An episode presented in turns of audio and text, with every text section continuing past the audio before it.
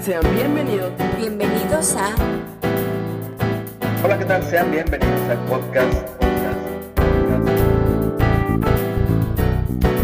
Buena Persona.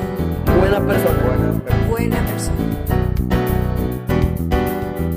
Presentado por Coco Alfaro y Luis Rock. Bienvenidos al podcast Buena Persona.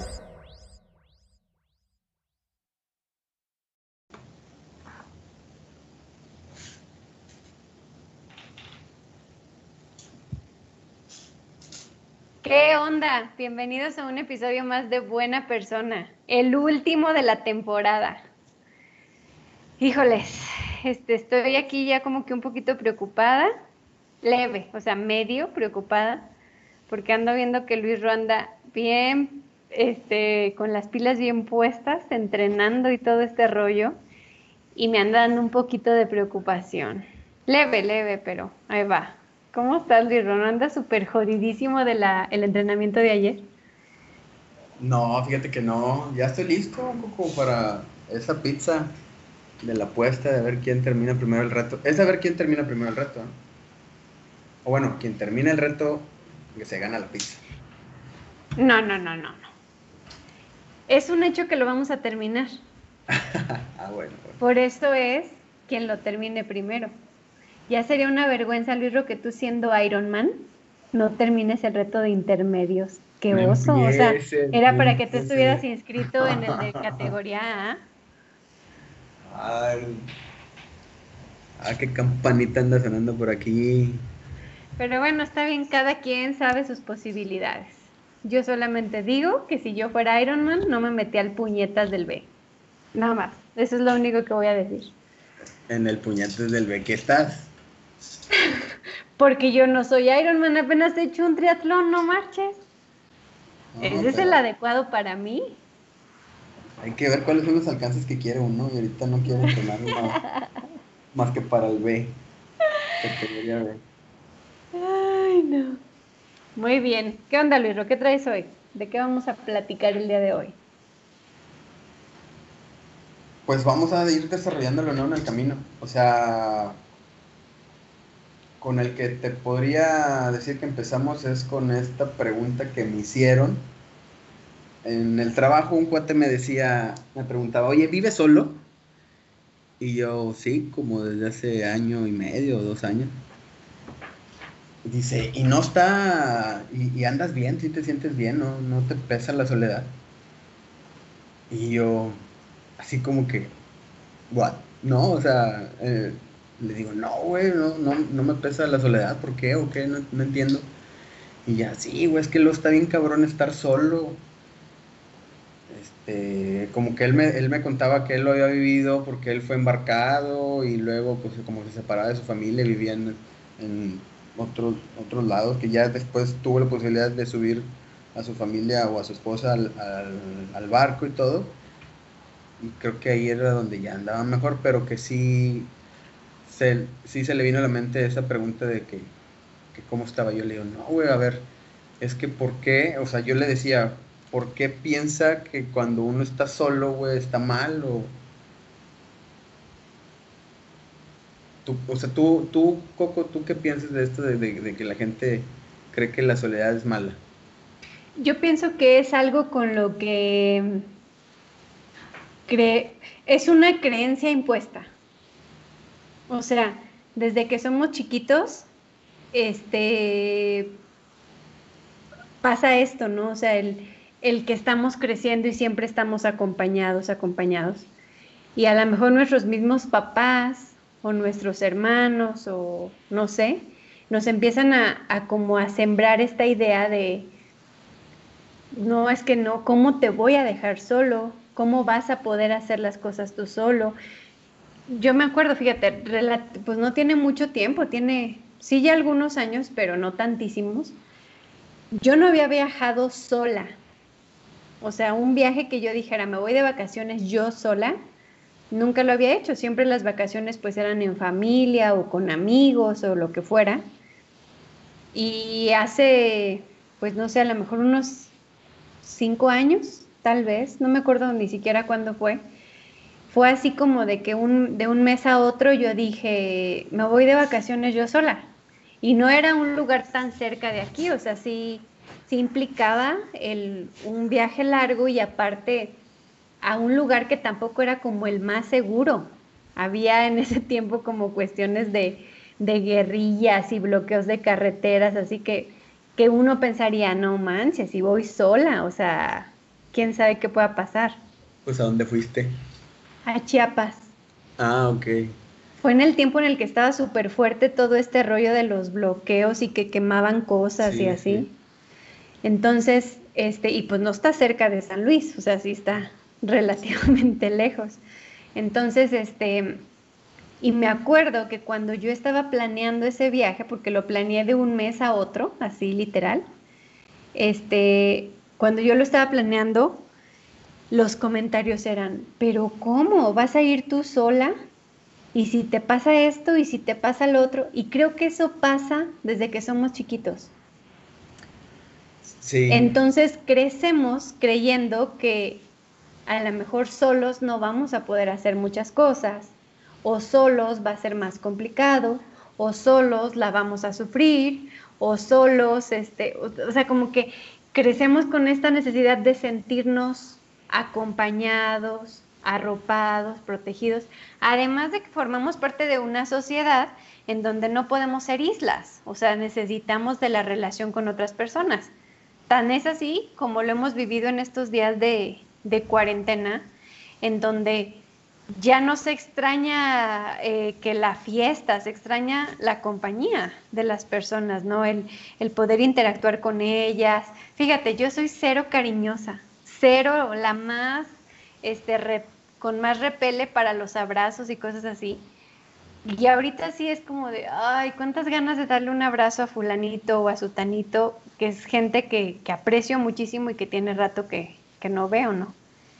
Entonces, creo que es algo con lo que crecemos y después por eso nos cuesta mucho trabajo romper como con esa idea o ese paradigma. No, y es algo con lo que tenemos que aprender a vivir. Mira, yo le contestaba a este cuate cuando me dijo, no, es que la soledad está muy cabrona. Le digo, a ver, espérate, ¿por qué dices que la soledad está muy cabrona cuando, o bueno, en mi, mi modo de verlo, le digo, a ver, venimos de todos, venimos de nuestras mamás, pero naces solo, o sea, naces con tus pensamientos, con tus ideas, y hay veces que ni, ni, ni uno mismo a veces ni se aguanta por querer este, e- evadirse y, tiene que, no sé, convivir con más personas, pero, pero yo le decía, vas a nacer solo y vas a morir solo, güey. También al, al momento de, de esta travesía de morir, güey, porque es uno de los traumas que ahorita te voy a contar, porque, este, pues también esa, esa la vas a vivir solo, güey. O, o yo le decía, güey, cuando yo tenía, estaba en primaria, no sé qué edad tenía. Yo en estas noches luego de insomnio que me daban por este pinche trauma de que me voy a morir algún día, güey, es como cuando estás en, estás, este, aprendiendo de la vida y te quedas, no mames, me voy a morir un día, es neta, ¿por qué me voy a morir? Y no es justo y todas estas, todas estas cuestiones que se vienen a la cabeza. Entonces, en ese momento, o yo me di cuenta, o sea, todos dependemos de nuestros papás, pero en algún momento tenemos que, pues, o sea, pasar esa, esa etapa, güey, no sé, X. Entonces le digo, no, güey, es que tenemos que aprender a vivir solos. Le digo, porque siempre, como sociedad mexicana, le digo, vivimos arropados con nuestros papás. Le digo, ¿qué pasa, güey? Ya creces, güey, y siempre abajo, abajo del árbol de tu papá con la seguridad de todo esto. No digo que no, yo también lo vivo, güey, o sea, hasta el día de hoy. La- esa, ese, el arropo y la seguridad que te dan tus papás.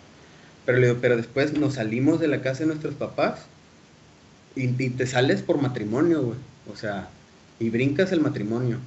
Y muchas veces el, el- el casarte es tu liberación de tu familia porque te cae gordo las, las reglas que te imponen tus padres y todo eso. Y es tu puerta a, a- a la libertad, güey. Y luego ya, este, pues fracasa tu matrimonio y ya, y, otra- y, y te, o, bueno, deja tú, o agarras una pareja y vives en pareja y luego este, falla esa pareja y enseguida brincas a otra pareja y lo ves hoy en día, güey, porque lo vemos una pareja tras otra, tras otra, tras otra y todos son fallidos, güey. ¿Y todo por qué, Leo? Porque no, no, no sabemos vivir solos o no, no podemos estar con nuestros mismos pensamientos solos. Siempre este, tenemos como que echarle la culpa a alguien. Fue como que al punto al que llegamos. Siempre andamos evadiendo responsabilidades y una manera de, de evadir una responsabilidad es tener a quien echarle la culpa. Y en este caso, por eso no queremos estar solos. Fue así como que en lo, en lo que acabamos. No sé si, si tú piensas igual. Creo yo, por ejemplo, lo que te decía antes de entrar aquí al podcast. Este, en el náufrago, ya ves que le pinta a la pelota una cara y es este. Un coco, es, un coco. ah, es un coco, no es un balón de base de. No, es un coco. Que te pone pelito y todo esto. Sí, claro. Yo tenía uno de esos también. No mames, que tramo contigo. Bueno, le digo, una cosa es estar solo. Oye, oye, una cosa es estar solo y una cosa es estar aislado, güey. O sea, le digo, ok, ok, no está bien a lo mejor estar completamente aislado de la sociedad, pero una cosa es estar solo o vivir solo, pero pues te, te apalancas de las relaciones con tu familia, con tus amistades y todo esto. Es que sabes qué pienso? Que al final también es una forma de verse, de asumirse y de vivirse. Porque puede haber un chorro de gente a tu alrededor y tú seguir sintiendo que estás solo o seguirte sintiendo solo. Entonces, yo creo que más que una cuestión de compañía, o sea, de cuánta gente esté a tu alrededor, o de si tienes pareja o no tienes pareja, si estás casado o no, de si vives solo o vives con más gente, sea un roomie o sea tu familia, lo que sea. Es más la cuestión de cómo te vives tú y cómo lo asumes tú. Porque mira, actualmente en la sociedad, pues yo creo que ya es más común el hecho de que pues sales de tu casa o de la casa de tus papás sin necesariamente casarte. O sea, te vas a vivir tú solo o con un roomie o algo así. Pero al final, a veces estás según tú viviendo solo y te la vives en la casa de otras personas, porque no soportas estar ahí, ¿no? O pasa que vives con alguien más pero no te sientes acompañado y estás todo el tiempo como lamentándote. Pasa también, tienes una relación solo por no estar solo. No es la persona que te convence, no es la persona que te motiva, que te inspira, que te hace crecer. Al contrario, a veces se la viven de la greña, te pone el cuerno, etcétera. Pero todo sea por no ir solo al cine. Y eso lo pongo porque a mí eso me pasó cuando yo hablaba de, de, en uno de los episodios que hablamos de las relaciones tóxicas, yo mencionaba una pareja. Ah, sí. Que la verdad con él, pues no estaba chido. O sea, no era una relación chida, no estaba bien, había muchos abusos, o sea, psicológicos, emocionales, como le quieras ver. Y tú decías, pero ¿por qué sigues ahí? O sea, ¿por qué? Pues por no estar sola, me acuerdo mucho que la, psicóloga me decía, Coco, es que literal, si tú pudieras llevar un costal de papas al cine con tal de no ir sola, te llevabas el costal de papas. Pero como no se puede llevar un costal de papas, pues lo llevas a él. Todo sea por no ir sola al cine. Y es buen ejercicio ese que te dijo Esther. El de, el de ir solo al cine. ¿Repites eso, por favor? Que es buen ejercicio ese de ir solo al cine, el que te dijo Esther. Y eso es un ejercicio bueno porque era, un lugar que yo frecuentaba muy seguido. Aquí más bien el ejercicio es que aprendas o, o, te retes a hacer cosas tú solo, pero las cosas que haces cotidianamente. Porque si a mí no me gustara el cine y yo fuera muy de vez en cuando, a lo mejor no me hubiera costado ir una vez yo sola pero como es uno de mis hobbies favoritos y es algo que yo hago cotidianamente, claro que me generaba un shock. La primera vez que lo hice, te lo juro, no sé si eso ya lo platiqué o no, este, eh, fue la tarea que me deja en una sesión de terapia. Y entonces, luego yo le platiqué a un amigo, que era mi amigo compañero de cine. O sea, él siempre que yo lo invitaba al cine, me iba a decir que sí, no importaba la hora que fueran y el día que fuera, él me iba a decir que sí. Entonces le conté, oye, ¿qué crees? Que la tarea de la terapia de esta semana, pues fue esto. Y él me dijo, órale, pues sí, muy chido, que no sé qué. Y me acuerdo que llegué a la plaza, mandé. O sea que no lo ibas a llevar al cine, güey. Bien cortado el vato. No, pero al contrario, este... Digo, era para... para no, o sea, él es muy mi amigo y hasta la fecha somos muy, muy, muy amigos. Él supo todo el drama, supo, o sea, muchas cosas. Él es uno de mis mejores amigos. Entonces, él sabía cómo estaba el business, ¿no? Total que me acuerdo que cuando fui yo al cine, estaba la, está el área del cine, la taquilla y todo, y yo estaba vueltas y vueltas alrededor de la, como de las escaleras, o sea, de, de la plaza, así. Y no iba a comprar el boleto. Yo no sé cuántas vueltas le di, le di muchas vueltas. Y entonces le hablé por teléfono a él. ¿Qué onda? ¿Cómo estás? ¿Qué esto? ¿Qué lo otro? Y me estuve haciendo mensa hablando con él un ratote y yo camine y camine ahí dándole vueltas, dándole vueltas y hablando por teléfono. Y me dice, oye, ¿dónde andas? Que se escucha como que ruido. Y yo, ah, no, que en Plaza San Luis. Dice, ah, neta. Y eso, le digo, no, pues este, voy a ir que al cine. Ah, es el día que vas a hacer tu reto, ¿verdad? Sobre, ya te voy a cortar, adiós. Y me colgó, porque él sabía que yo me estaba haciendo tonta. Entonces ya voy, compro el boleto y era desde el inicio de un boleto. Sí, uno. ¿Cuál es tu problema? Solo quiero un boleto. Oye, desde ahí empieza, va, desde el que te vende los boletos. Nada más uno es neta, señora, ¿cierto? Pero ¿sabes qué? Creo que ni es cierto eso. O sea, ni es cierto que te pregunta como incisivamente. A lo mejor fue una pregunta casual de uno. Ah, sí, uno, y ya. Pero uno lo traduce diferente. Sí, porque tú lo estás viviendo desde, me está juzgando, está observando que vengo yo sola y que esto y que el otro. Y así.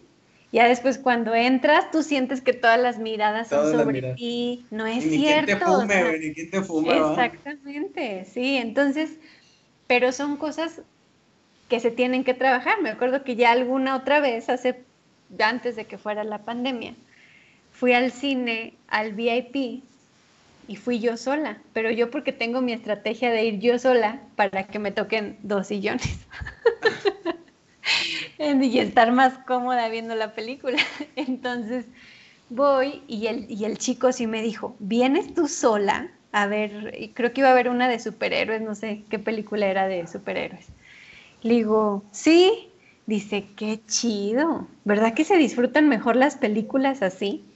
Digo, claro, aparte me va a tocar doble sillón, entonces va a estar todavía más a gusto. No, hombre, súper bien. Mira, hasta te voy a dar un bono extra de no sé qué. Y algo me dio de dulcería, no recuerdo bien qué era. Pero es cómo lo vives. Y yo puedo jurar que yo en esa relación que duró como cuatro años, la mitad de esa relación estuve ahí por no estar yo sola, porque no le estaba pasando nada bien. Y de seguro le hubiera pasado mucho mejor sin estar en esa relación. Pero muchas veces es esa necesidad o más bien ese vacío. No y sé, es como lo que hablamos en el, en el episodio de, de, los miedos. O sea, también es un miedo, güey, el, el, la soledad. Y por ejemplo, tú lo venciste, esta de que, bueno, tu amigo te orilló ahora a que te metieras tú sola. Y, y como que vas venciendo ese miedo a, a, estar sola en el cine o a ir sola y no sentirte con todas las miradas encima. Entonces estás venciendo el miedo, este, pues enfrentándolo, ¿no? Y, y, creo que es uno de los miedos que a lo mejor se tiene mucho el, el, estar solo. Y, y, hoy lo ves con esta parte de que hay mucha gente estresada, este, encerrada en esta cuarentena, que ya te decía, bueno, yo estoy acostumbrado aquí a estar solo, entonces por mí no hay mucho peso y si pues, salgo, salgo a lo normal y no, no hay tanto problema.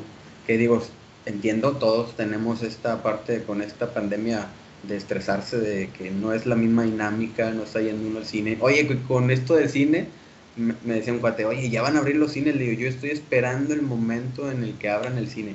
Le digo, porque voy a ser de los primeros que voy a estar ahí.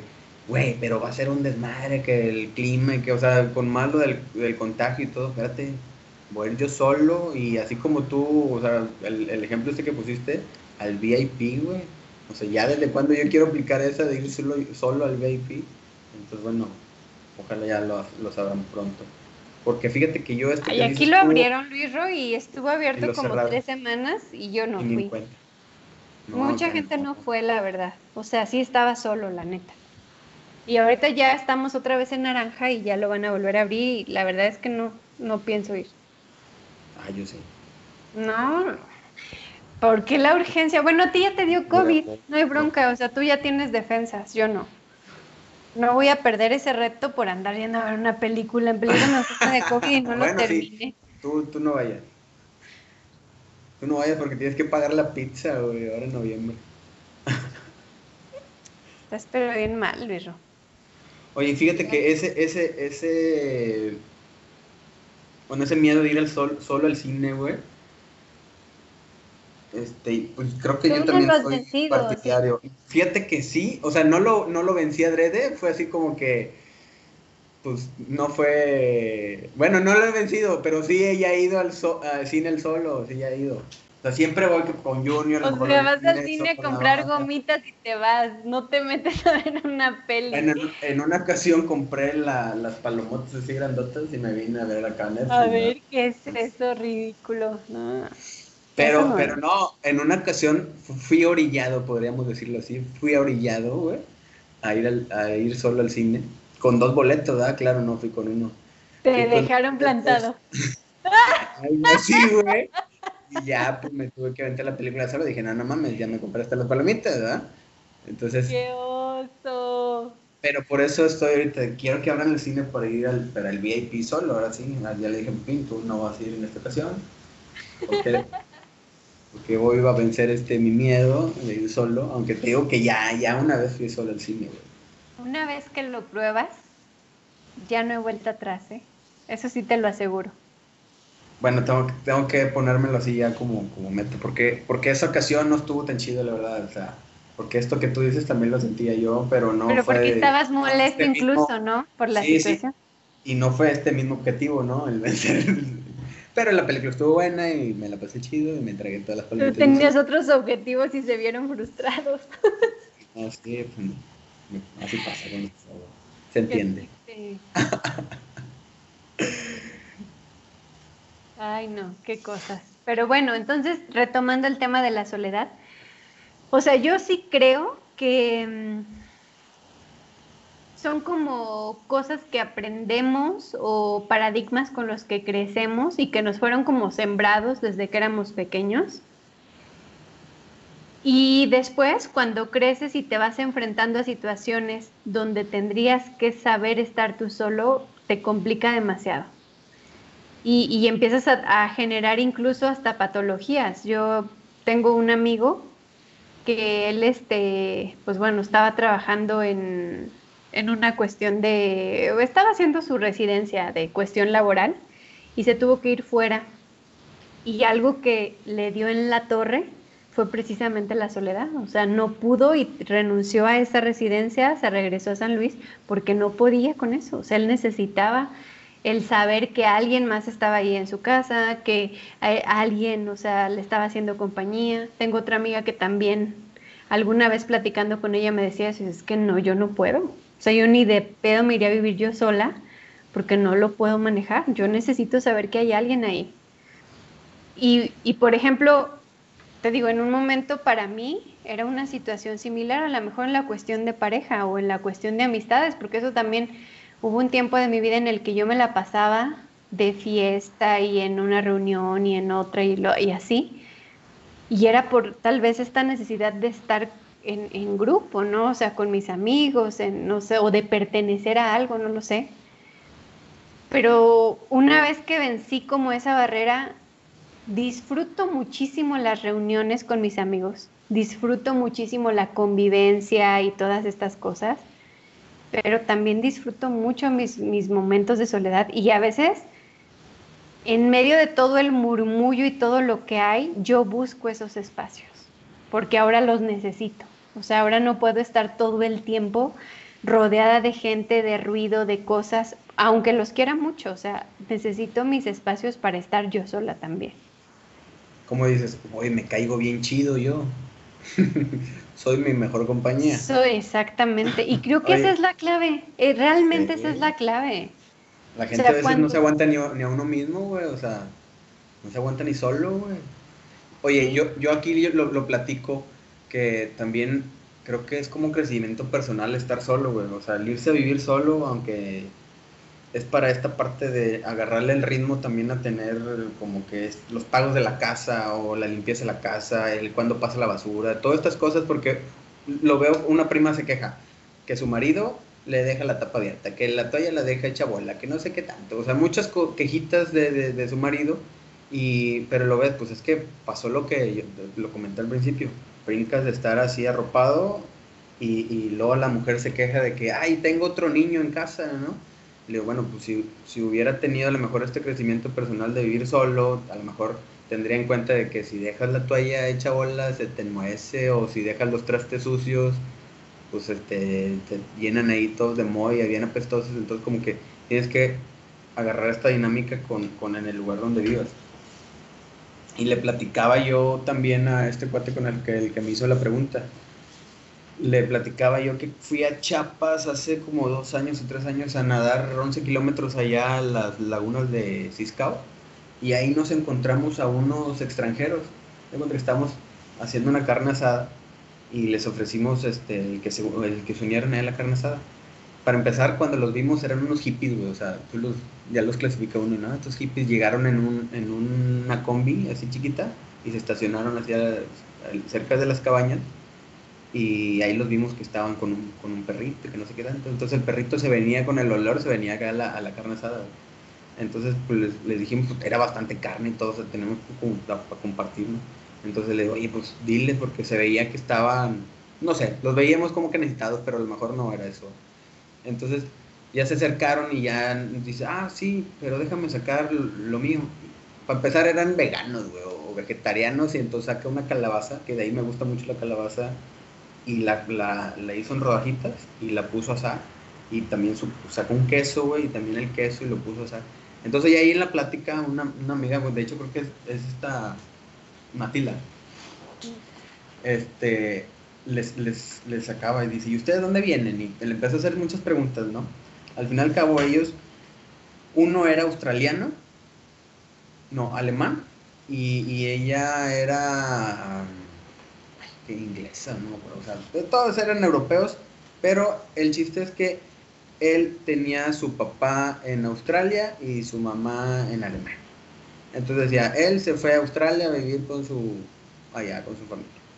Y, después ellos terminaron sus estudios acá en Latinoamérica. Ella había terminado en, en esta Argentina su carrera, como que el último año de carrera lo tienen que terminar según su, su carrera, lo tenía que terminar acá en Argentina. Y el chavo había terminado en Guadalajara de estudiar, ¿no? Entonces fue así como que, neta, es un choque muy cultural cuando nos estaba diciendo eso, que así como, o sea, ¿qué pedo? O sea, ustedes solos irse a vivir a otro lado un año, así como que estaba muy cabrón, ¿no? Y, y ya nos fue la pregunta de, bueno, ¿y cómo le hacen para o, sea, ahorita como los vemos así, ¿cómo le hacen para vivir? Porque venían en la combi y ahí se iban a dormir en la combi. dice, mira, es que yo termino mis estudios y yo ando aquí, este, conseguimos la combi, se le compramos un cuate que también ya se fue a su, allá a, su tierra.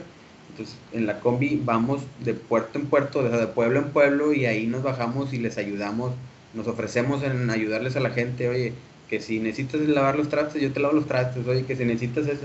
Aparte los dos tienen carrera y me decía, yo, la muchacha decía, yo trabajo en la computadora, o sea, yo tengo trabajos en línea, entonces yo me pongo a trabajar, no sé, un rato y ya mando mis trabajos y me pagan, va, o sea, de ahí saco algo. Pero la comida o del diario para la gasolina, muchas veces es de los trabajos comunitarios que ellos hacen y se ofrecen en los municipios a donde llegan y, y ahí van. Entonces yo le decía a este cuate, le, me, impactó mucho cuando me dicen esto, cuando nos platican esto, porque se que, nos quedamos, no mames, o sea, nosotros aquí en México ni madre, o sea, no te quieres salir de tu núcleo familiar, güey. Y ya se me hacía interesante cómo ellos, oye, se, se van así a, a, vivir la vida un rato, le digo, y esa gente va a regresar a su, a su tierra, porque dicen, en un, en un momento ellos, ya cuando ya no tu, tuvieran como que este fin de ya de viajar, ya se cansaron, pues van a dejar todo, venden la combi y con eso se van otra vez a su tierra Alemania, creo que se van a ir otra vez, Este, y le y esa gente va a llegar con otra ideología, güey, o sea, bien, con otra apertura, güey, y aparte porque tienen mucha experiencia aquí eh, ofreciéndose a trabajar, entonces saben hacer muchas cosas, güey, y eso no lo tenemos nosotros, nosotros siempre tenemos que estar arropados aquí con, con nuestros papás, con nuestra familia, con los nuestros, ¿no? Y entonces me hacía muy interesante. sí, es que definitivamente también es una cuestión cultural. Sí, o sea, también eh, conozco gente, tengo amigos de otros países y si te das cuenta, y ellos incluso esas cosas llegan a criticarlas mucho, porque así como a nosotros nos parece asombroso su estilo de vida o su manera de, llevar las cosas, a ellos les no pueden creer que nosotros eh, vivamos de cierto modo o que tengamos que estar ahí como muéganos todo el tiempo, ¿no? sí, ellos nos, ellos nos comentaban que lo que a ellos se les hacía así muy es las familias bien grandes. O sea, o lo chido de lo que ellos veían en la cultura de nosotros es que eran núcleos familiares muy grandes y por ejemplo ellos decían, no, pues yo, mi papá y mi mamá y Tantán y mi hermano y ya no había como que más. Pero yo creo que tendremos que buscar esa mezcla, güey, y aprender también a, vencer esta, pues este miedo, si lo podemos poner así como que este miedo a estar solo. Pues más que vencerlo, creo que hay que trabajarlo. Pero para qué, o sea, nunca te vas a decidir a trabajar en algo a lo que no le encuentras un beneficio. Ese es el rollo, porque igual, o sea, muchas veces también pasa que terminas una relación, por decirlo así, inmediatamente ahí estás buscando otra. Yo, yo aquí con esto de, por ejemplo, que te comentas de la, relación, digo, poniéndome yo de ejemplo, porque pues es casi lo que uno vive. Este, yo le decía, y creo que es la misma plática con este cuate, porque estuvo buena, la habíamos grabado. No, de aquí viene el tema, de aquí surgió el tema. Este, yo le decía, güey, cuando yo, yo era muy dependiente, o sea, yo también estoy así como que es mi crecimiento. Uno se vuelve dependiente de la pareja. Entonces, en este crecimiento y que yo me divorcio, bueno, no, después tuve una novia. Este, tuve que aprender a vivir solo, güey. O sea, solo conmigo mismo, sin tener parejas, a lo mejor aprendiendo, a lo mejor con el apoyo de los papás y todo lo que tú quieras, pero, pero el estar solo, el, no depender de, nadie más, emocionalmente más que nada, era la parte importante. Entonces, yo hoy en día me siento con la, como que con la madurez emocional de, bueno, compartir con alguien más, ¿no? Pero en ese momento, pues no, la verdad no había esa, esa madurez emocional, güey. O sea, era, se hace uno dependiente y yo veo mucho esa dependencia este, en estas relaciones que de las que estamos hablando. Sí, sí, sí, eso, eso creo que es algo que pasa. Y, y, no, honestamente no, no sabría yo decirte qué es lo que lo origina. Yo diría que esas son las causas, como una cuestión cultural o como de trabajo personal, no lo sé. No, honestamente no lo sé, porque ah, esta frase que, que seguro vemos seguido en redes sociales de la soledad se vuelve adictiva, eh, también tiene razón, o sea, también es cierta. Una vez que, aprendes a lidiar con ella, que aprendes a abrazarla y, y que te empiezas a sentir a gusto contigo mismo en soledad, ya no es tan fácil soltarla. La sueltas, pero cuando realmente sientes que vale la pena. Ahora dilo sin llorar. Ahora dilo sin llorar. No, no, no, es en serio, es en serio. Y eso creo que lo platicaba yo con la psicóloga en, días pasados, porque yo le decía, ¿cuál es el propósito de todo lo que hacemos? Si al final a veces no tienes con quién compartirlo, ¿para qué haces todo? O sea, ¿para qué estás buscando como que ser excelente en cierta cosa o sobresalir en cierta cosa o no ser como común y corriente o no vivir normalmente, porque ¿sabes qué? Me di cuenta también que tengo un pedo con esto de ser una persona normal. Ay, tú, sí, tienes pedo, güey. es que lo acepto. Yo a veces digo, ¿para qué hacer lo que hago? O sea, ¿para qué esforzarme más de lo que se esfuerza toda la demás gente. ¿Por qué desvelarme pensando en cómo poder hacer algo que marque diferencia? O sea, ¿por qué? ¿Cuál es el propósito, no? Y eso a veces me llega a mí a generar como cierta, o sea, como que me baja la pila, ¿sabes? Entonces lo platicaba justamente con ella y ella, la respuesta fue la siguiente. Mientras te haga sentir bien a ti, te dé satisfacción a ti y te haga sentir que estás aportando, aunque sea un granito, y eso te dé, te dé paz y te dé tranquilidad y satisfacción, es más que suficiente. No hay otras personas involucradas. Quien se vea beneficiado por lo que tú haces, pues qué bueno, pero no son ellos el propósito, el propósito eres tú. Y entonces yo le decía, pues sí, pero pues yo creo que hay gente que es muy, muy normal, o sea, que, que vive su vida sin cero montañas rusas, o sea que está bien tranquila en los caballitos todo el tiempo, con un ritmo constante de vueltas y vueltas, y no hay pedo, o sea, se la llevan bien relajada. Y es que ella, algo que me dice mucho a mí, y sí tienes razón, porque ya, ya había llegado yo a esta conclusión hace tiempo, a veces me exijo demasiado pero me exijo a un grado en el que ni siquiera disfruto los pequeños logros que voy alcanzando. Y ponía un ejemplo como este de que estás en una carrera, tú nunca habías corrido y estás en una carrera, entonces las veces que intentaste correr, corrías 200 metros y ya te estabas muriendo. Y entonces dices, voy a correr un kilómetro, mi meta es correr un kilómetro. Lo más lógico sería que cuando tú llegas y corres ese kilómetro, dices, ¡hey, sí, qué padre! Vamos a celebrar porque corrí un kilómetro. Y te detienes un poquito para celebrar y entonces ya después que celebras dices, bueno, ya corrí uno, ahora voy por cinco. Llegas a los cinco y otra vez haces una pausa, lo celebras, dices, sí, qué chingón, y le sigues. No, mi pedo es que yo no corría ni 100 metros, corro un kilómetro, paso la meta y ah, ya pude, voy por los cinco y me voy por los cinco. Apenas voy llegando y ya estoy pensando en los diez, pero no hago esas pausas para decir, bien, Coco, lo lograste. Entonces de pronto estoy como en este círculo del no es suficiente, falta más, falta más, voy atrasada, me falta tiempo. Entonces, hablo mucho con la gente acerca de las cosas no son de un día para otro. Lo que realmente vale no lo consigues de un momento a otro. Se necesita mucho trabajo, se necesita mucho esfuerzo. Y cualquiera que diga que se puede hacer millonario de un momento a otro, pues solo que hayas comprado un boleto y te hayas ganado la lotería. Pero si no, tienes que trabajarle y tienes que trabajarle mucho.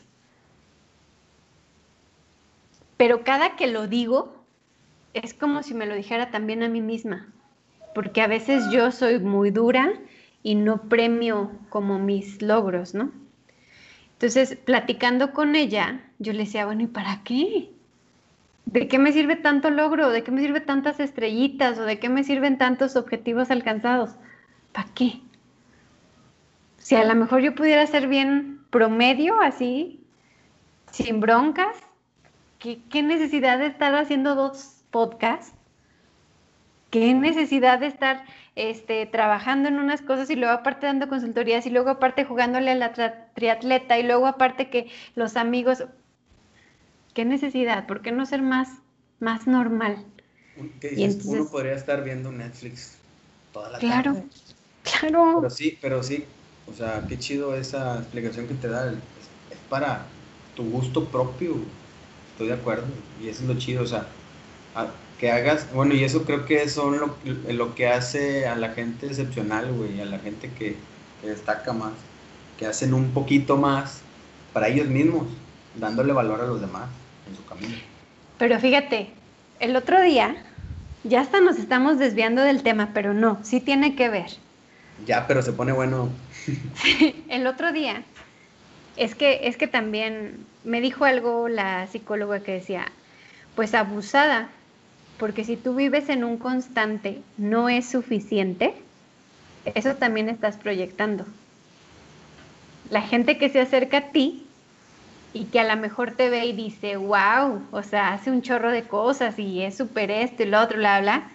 Pero como tú estás en un constante no es suficiente, también les hace sentir a las personas que no son suficientes y que no van a dar la talla para poder estar cerca de ti. A la madre, o sea, sí fue así como Pinche de... pedradón. o sea, sí, sí dije, wow, porque es claro que sí, claro que sí. Y más porque una amiga, me dice una amiga en unos días, oye, te quiero presentar a un amigo que, este, que vive allá en San Luis. Ella no vive aquí, vive en Ciudad Juárez. Entonces me dice, oye, te quiero presentar a un amigo que vive en San Luis y que yo creo que se llevarían súper bien, porque te lo juro, o sea, ponen las mismas tonterías graciosas en Facebook. O sea, yo veo un, su muro y veo un meme y luego resulta que es el mismo que tú compartiste. Y a él también le gusta mucho el deporte y él es esto. Y me empezó a decir así algunas cualidades del, del fulano, ¿no? Dice, ya le hablé de ti. Y yo, güey, ¿qué le dijiste? Porque es que luego nomás me comprometen y qué tal que yo no soy eso. ¿Qué le dijiste? Y me dice, no, hombre, es una chava, este, es emprendedora, le gusta todo el rollo de los negocios, se, se, dedica justamente como a apoyar a la gente que tiene algún negocio o cosas así, les da consultorías. Además, es ingeniera, tiene una maestría en negocios y, y tiene dos podcasts. Uno donde platica con un amigo sobre diferentes temas que neta está súper chido y tiene otro podcast donde ella da tips y recomendaciones para la gente que, que tiene negocios o que quiere mejorar en ciertos aspectos. O sea, tiene dos podcasts. Y además es súper deportista, es triatleta. Le gusta hacer esto, lo otro, bla, bla, bla, bla, bla. Y además es súper buena onda. Y mira, te mando una foto porque está bien guapa. Güey, si a mí me dijeran eso, yo me asustaba. La neta. Porque tú dices, ¿cómo Son es muchas posible? etiquetas, güey. Son muchas Ajá, etiquetas. Pero son también, demasiadas. digo, pero no es tanto, bueno, sí. O sea, a lo mejor está por un lado el pedo de que a lo mejor de uno, pero también el, el pedo de la otra persona que se hace sentir menos, güey, con todas esas etiquetas encima, güey. O sea, Pero, los dos ¿sabes? tienen pedos, ¿no? Ajá, pero yo a la vez pensaría, o sea, si a mí me dicen todo eso, yo no pensaría que fuera posible. O sea, yo diría, "Ah, esa, va- esa fulana tiene algún pedo. Porque ¿cómo es posible que hace todo eso y nada le llena? O sea, al final está buscando más y más y más, ¿sabes? Algún pedo tiene. O sea, yo, no yo estoy juzgándome a mí misma. ¿Mande? ¿Qué dijiste? con está soltera. Exacto. Pero, pero es lo que piensa la gente, ¿no? A veces con eso. Exacto, es que es la verdad, o sea, y, y siento que las personas que a lo mejor empatarían un poco con esa, ese concepto son las que van casi al mismo ritmo que tú o van más rápido. O sea, que saben que se puede hacer todo eso sin, sin ser así como una super mujer, porque la neta no, no lo soy, o sea, realmente soy normal, nada más un poco inquieta, pero, pero es normal, o sea, no, tengo espacio también para tener una vida personal, para echar la hueva y ponerme a ver un día tal vez Netflix, o para no hacer nada, como ayer que estuve sin hacer absolutamente nada porque no tenía ganas de hacer nada, ¿sabes? Pero al final creo que algo que también pesa mucho son las etiquetas y también por eso no podemos estar solos. Porque si no tienes pareja, uy, es que algo rarito has de tener, porque ¿cómo es posible que estés tan bonita y soltera? No sé cómo me cague esa frase. Güey, es que dice cuando... May- mayor, aquí, mayor de 30. Es esto. Y... No, sí, por eso está soltera, ¿no? Porque debe tener un carácter de la chingada, por ciertas cosas que uno ya... Empiezas a dar por hecho, a, dar- a hacer prejuicios, a poner Sí. ciertas etiquetas y no es cierto. O sea, tú sabes, Luisro, que, o sea, soy el premio mayor. Cualquiera se sacaría la lotería. Sí, sí, sí. Sí tengo mis ahí mis defectillos y todo, pero pesa mucho más lo bueno, lo sabes. Oye, Aunque y aquí... Aquí, oye, aquí lo, lo, relaciono, no sé si lo, lo, comenté, creo que el tema pasado es de los miedos en, en, cuanto a los límites. Ya ves que estoy leyendo un libro de La Cueva, de un cuate que se llama Ricardo Salas, que hablaba que, bueno, su libro parte de lo que es este, la alegoría de la caverna de Aristóteles y él hablaba como que los, los límites o, o, la gente que está encerrada dentro de la cueva. Pero bueno, estoy leyendo este libro con el fin de encontrar, espero que venga al final, eh, voy a la mitad. Él habla de él de que, bueno, hay gente que está encerrada en la cueva o, o hay gente que está en, encerrada en sus límites, hablando de muchos límites, entre ellos la nacionalidad, el género, este, ciertas cosas. Al grano, Luis Ro. ¿Qué más? Eso ya no lo habías dicho la vez pasada. Sí, bueno, recordando. ¿Qué es lo que esperas encontrar? O sea, ¿cuál es el objetivo a lo que quieres llegar con ese libro? Bueno, el objetivo es este encontrar la manera de, de cómo convivir con la gente que está con sus límites, güey. O sea, diría, con la gente que está dentro de la cueva, güey. Entonces, yeah. esto de lo que hablas, o sea, te digo que se relaciona, es con esta manera de que eres la, la excepcional, güey, o sea, la acá, y que a veces con la gente que se cree menos, güey, o sea, hablando de, en todos los niveles, ¿no? A lo mejor en ciertos puntos uno es más que otros y en otros es la gente más que otros, pero debe, debe encontrar uno el equilibrio en eso para ir y venir, ir y entrar a la cueva, güey, lo que viene aquí. Entonces, aquí también pasa lo mismo, güey, con que la gente se siente menos, es lo que te digo. Ahí hay un pedo, güey, porque ¿por qué te vas a sentir menos que, que, que alguien más, güey? Cuando todos somos mortales, güey. Sí, y son lo... muchas como creencias limitantes. Sí, güey, y eso lo, lo, yo me acuerdo de haberlo vivido, por ejemplo, cuando iba a entrenar yo con un equipo, eh, y primero era como que rodaba así en grupos en la calle y éramos bikers acá, ¿no? De, de, calle, güey, de los semáforos y todo este rollo. Y luego de repente, no, vente, jálate, vamos a entrenar el equipo. No, jala, no, no, güey, porque ya el equipo, es, es un equipo, era el, el, equipo de aquí, güey, de la ciudad. Y dije, no, pues puro vato acá, güey, que no voy a llegar al nivel y todo. Pero cuando yo me empecé a meter con, con, con, la banda del equipo y te vas dando cuenta, güey, que al final de cuentas todos son mortales, güey. O sea, hay, hay, gente que sí está a lo mejor más entrenada y tiene más, pero si tú pones, aprendes la disciplina de los demás y te vas, vas acortando esa distancia, güey. Entonces ahí te vas dando cuenta que, que al final de cuentas todos somos mortales, güey. Que esto de las etiquetas no es más que, este, pues algo entre nosotros para limitarnos en un punto. Exacto, creo que las etiquetas nos limitan. Y muchísimo. Porque en el, en el último capítulo que, que, hablaba yo de Coco Tips, donde hablaba acerca de la abundancia, bueno, de la mentalidad de abundancia, algo que yo decía era eso. Cuando vives con una mentalidad de escasez, te enfocas siempre en todo lo que te falta, todo lo que tú, entre comillas, no puedes hacer, todas las capacidades que tú no tienes y quisieras tener. Y la mentalidad de abundancia es todo lo contrario. Es pensar que con lo que tienes tú puedes lograr todo lo que tú quieras. Es pensar que si Juan de las Cuerdas lo logró, tú también lo puedes hacer porque él ni tiene tres manos, ni tiene cuatro pies, ni tiene dos cerebros.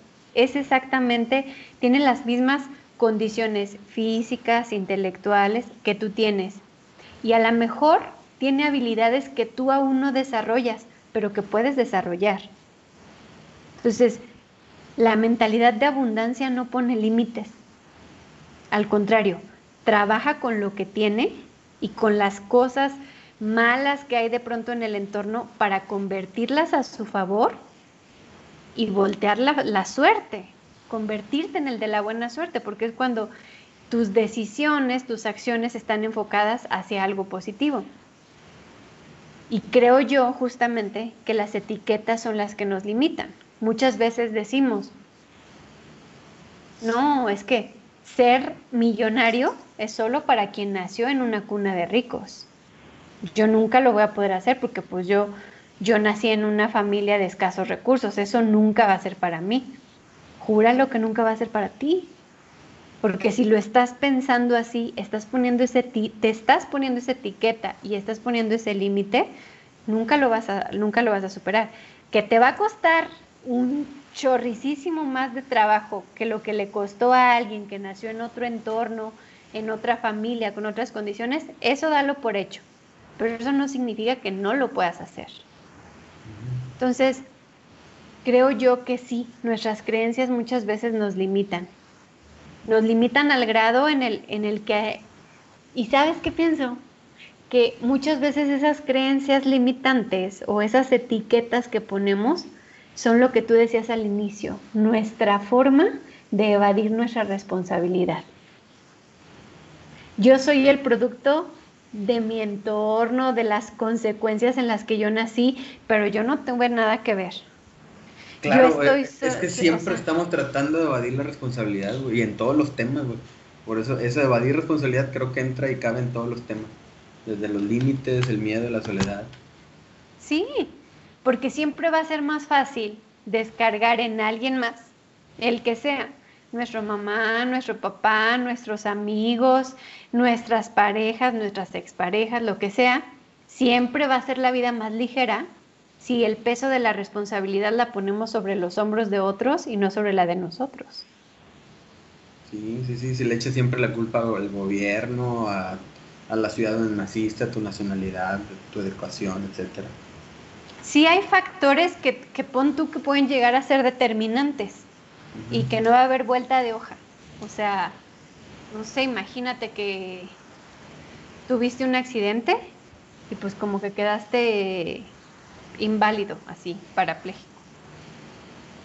O, o naciste con algunas discapacidades motrices, mentales, no lo sé. Pues está súper cañón que puedas competir con una persona que tiene unas condiciones totalmente diferentes a las tuyas. Y más si el entorno en donde nació, la familia donde nació, lo que sea, es muy favorable. Pero ahí, ahí es entendible, güey, porque la gente a lo mejor con ese tipo de discapacidad, este, bueno, tiene esa limitante física, pero aún así creo que ellos mentalmente, o sea, si lo ves en mucha gente que, tiene esa discapacidad física, se acoplan muy bien y tratan de salir adelante. O sea, lo más cabrón aquí es que la gente que estamos completos, este, tus dos brazos, cuatro manos, cinco dedos y todo eso, te, te, te limitas mentalmente. Ese es el rollo, o sea, que al final todo sigue girando en torno a no hacernos responsables de lo que somos, de lo que hacemos, de lo que pensamos, de las ideas que tenemos. Porque todos tenemos la capacidad de generar ideas, pero son muy pocos los que lo llevan a la práctica, lo que no se queda en una idea millonaria y entonces se arriesgan a ver si funciona. Son muy pocos, muy pocos. Y, me atrevo incluso a decir que son, hablando de géneros, todavía las mujeres llegamos a tener más miedos, más límites y más etiquetas que los hombres.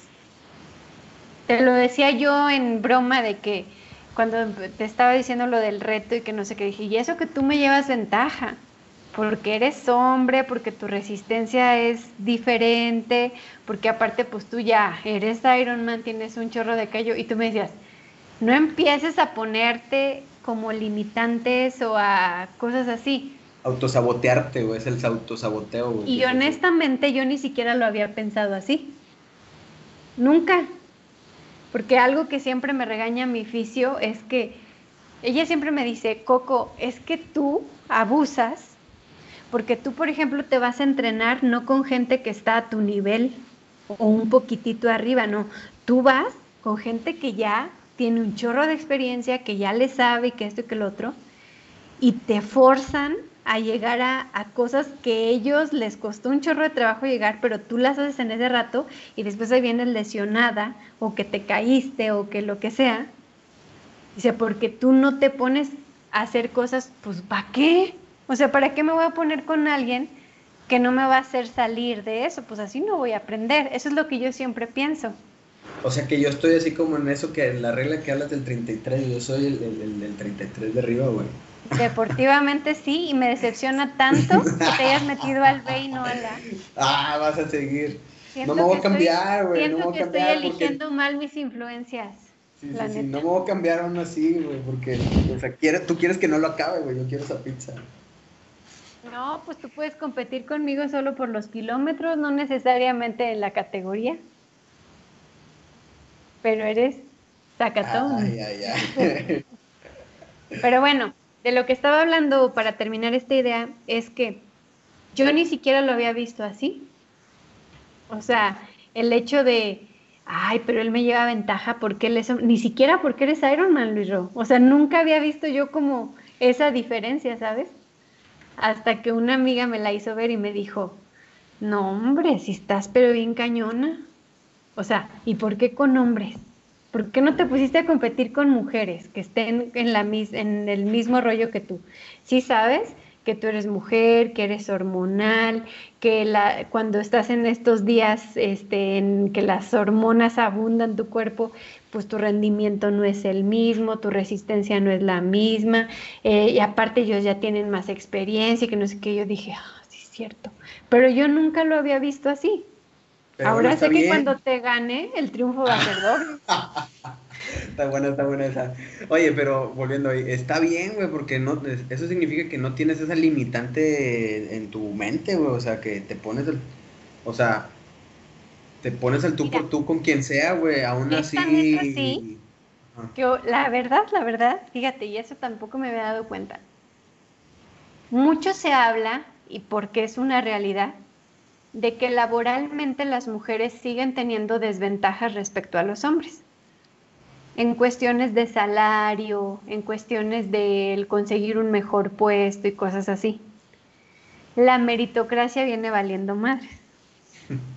Realmente es muchas veces, y, y yo lo atribuyo también a cuestiones de miedos, porque un hombre no, un hombre aunque no tenga la capacidad para un puesto mayor, él no duda de su capacidad. Él se avienta. Y va y pide el trabajo y va y dice, sí, yo, yo me la rifo en esto, aunque no sepa ni qué madres, pero él se avienta. Y una mujer siempre está buscando, siempre está creyendo que no va a ser suficiente. Y aunque tenga muchas más capacidades que el mismo fulano para ese puesto, ella siempre va a pensar que tiene que ser más, que le falta esto, que le falta el otro, y no se va a animar a dar el siguiente paso. Por eso es que muchos puestos importantes los terminan teniendo hombres y no mujeres, la verdad. Ese es un aspecto. El otro aspecto en del que hablaban es este rollo de que sí, o sea, a lo mejor puedes tener a un hombre y a una mujer en la misma, en el mismo puesto y ganan abismalmente diferente solo porque uno es hombre y la otra es mujer. Yo espero que eso ya no pase tan frecuentemente, pero pasa. Y yo nunca lo había visto así, ¿sabes? O sea, yo nunca había prestado atención a eso. A eso.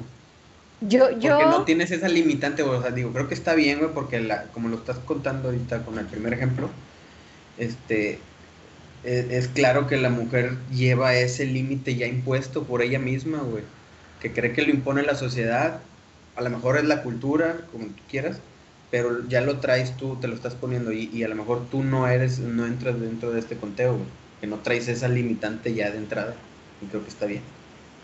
Sí, o sea, y creo que eso, eso debería ser en todos los aspectos, porque igual, por ejemplo, laboralmente, me tocaba de pronto estar en una situación en donde yo tenía que como defender cierto punto, defender un proyecto, defender una idea. Y para mí nunca fue el ponerme al tú por tú o a, o a competir contra un hombre y que eso me hiciera sentir en desventaja.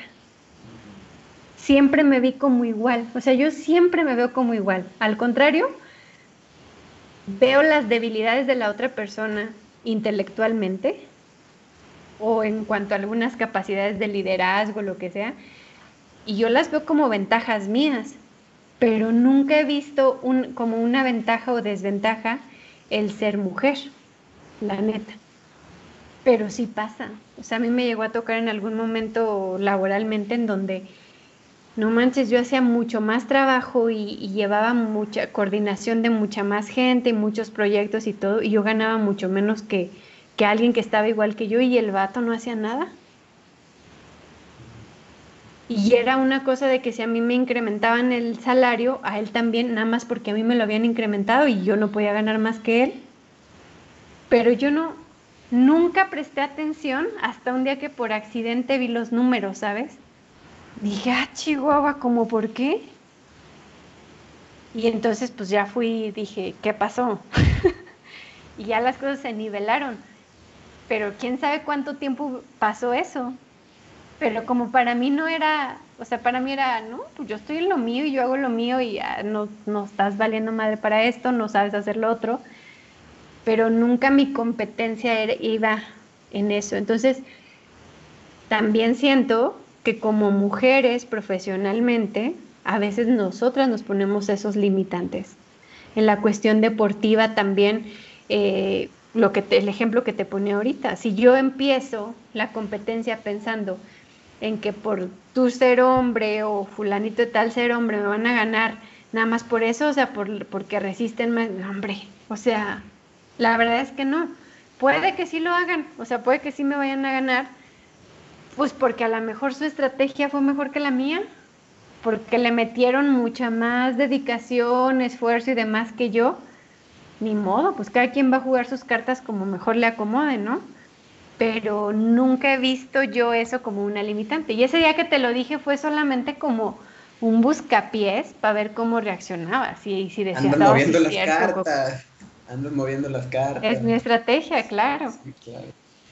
Pero bueno, creo yo que podemos concluir de todo esto que todos los miedos que llegamos a tener, todas las, las los pensamientos limitantes o cosas así, en gran parte están relacionados con la forma en la que buscamos evadir nuestra responsabilidad.